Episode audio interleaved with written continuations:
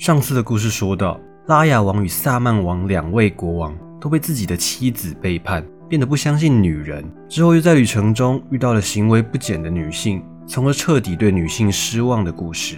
在故事的最后，说到了有一名叫做沙赫扎德的女子，舍己为人，过着靠说故事活下去的日子。那在我们这次的内容中，我们就来说说接下来的故事。到了第二天晚上，妹妹杜雅扎德叫唤姐姐。继续说说那个故事吧。当然，沙赫扎德醒来，转头对身旁醒来的国王说：“可以吗？”国王同意了。沙赫扎德很快就开始说了起来，免得这个拥有一切权力的男人改变心意。精灵的杀心坚定不移，商人在啜泣。然后呢，第一个老者，也就是牵着羚羊的那一位，亲吻了精灵的双脚，说道：“精灵的王中之王啊！”我有一个故事，如果你认为它比你和商人之间发生的事更离奇，可以把他三分之一条命让给我吗？精灵同意了。然后老者就开始说了，他的羚羊其实是他的亲人，但因为中了魔法，所以才变成羚羊。这个部分我觉得故事就相对没有那么有趣了，大概就是要扯淡，大家一起来的感觉，所以我就不叙述其中的内容了。总之，第一个老者说完后，精灵很满意，于是就把商人的三分之一条命让给了他。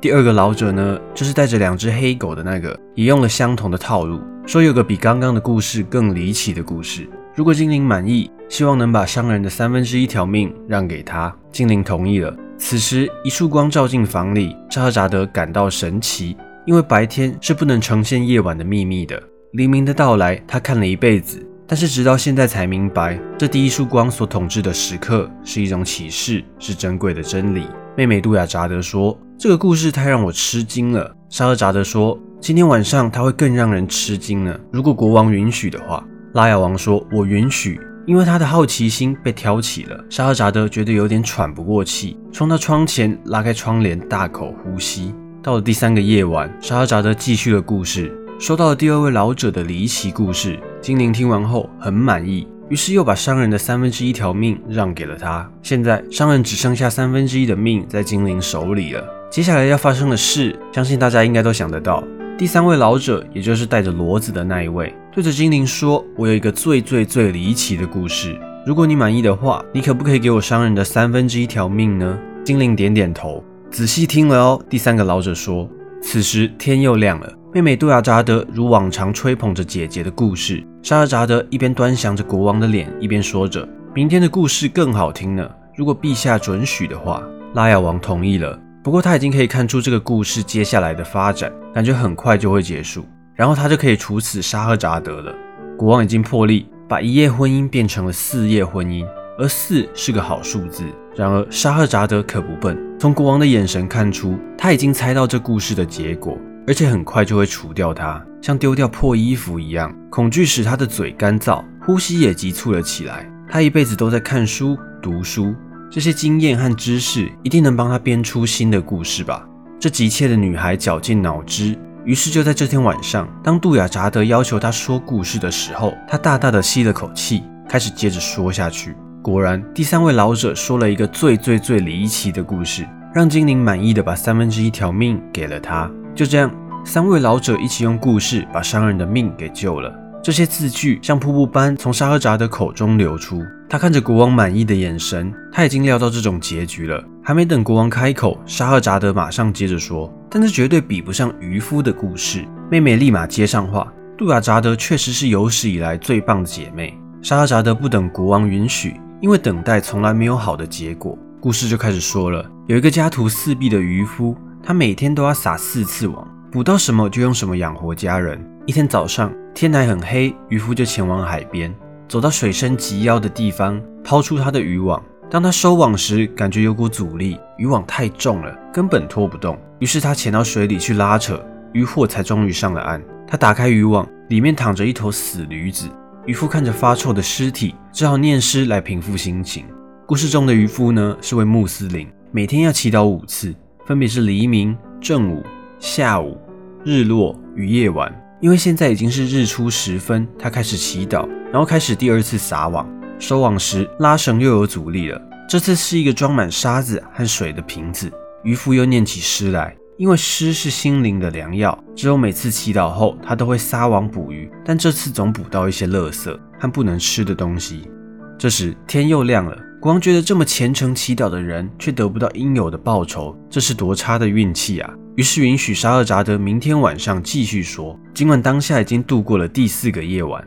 到了第五个晚上，说到了渔夫又开始全心祷告，这是第四次下网了。渔网勾到一个沉甸甸的东西，是什么？渔夫潜到水中，把渔网拖上岸，网子里是一个铜瓶子，还有铅制的瓶塞。很明显，这个瓶子已经沉在水里很多年，不过还是好好的，工艺也很精美。渔夫笑了，他可以拿到市集上去卖。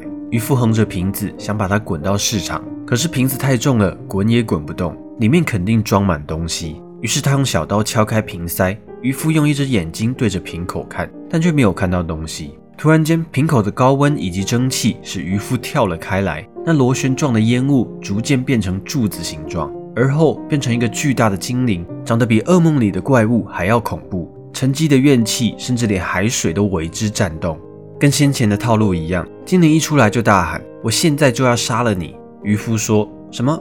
我才刚把你放出来，你就要杀了我？这可太忘恩负义了。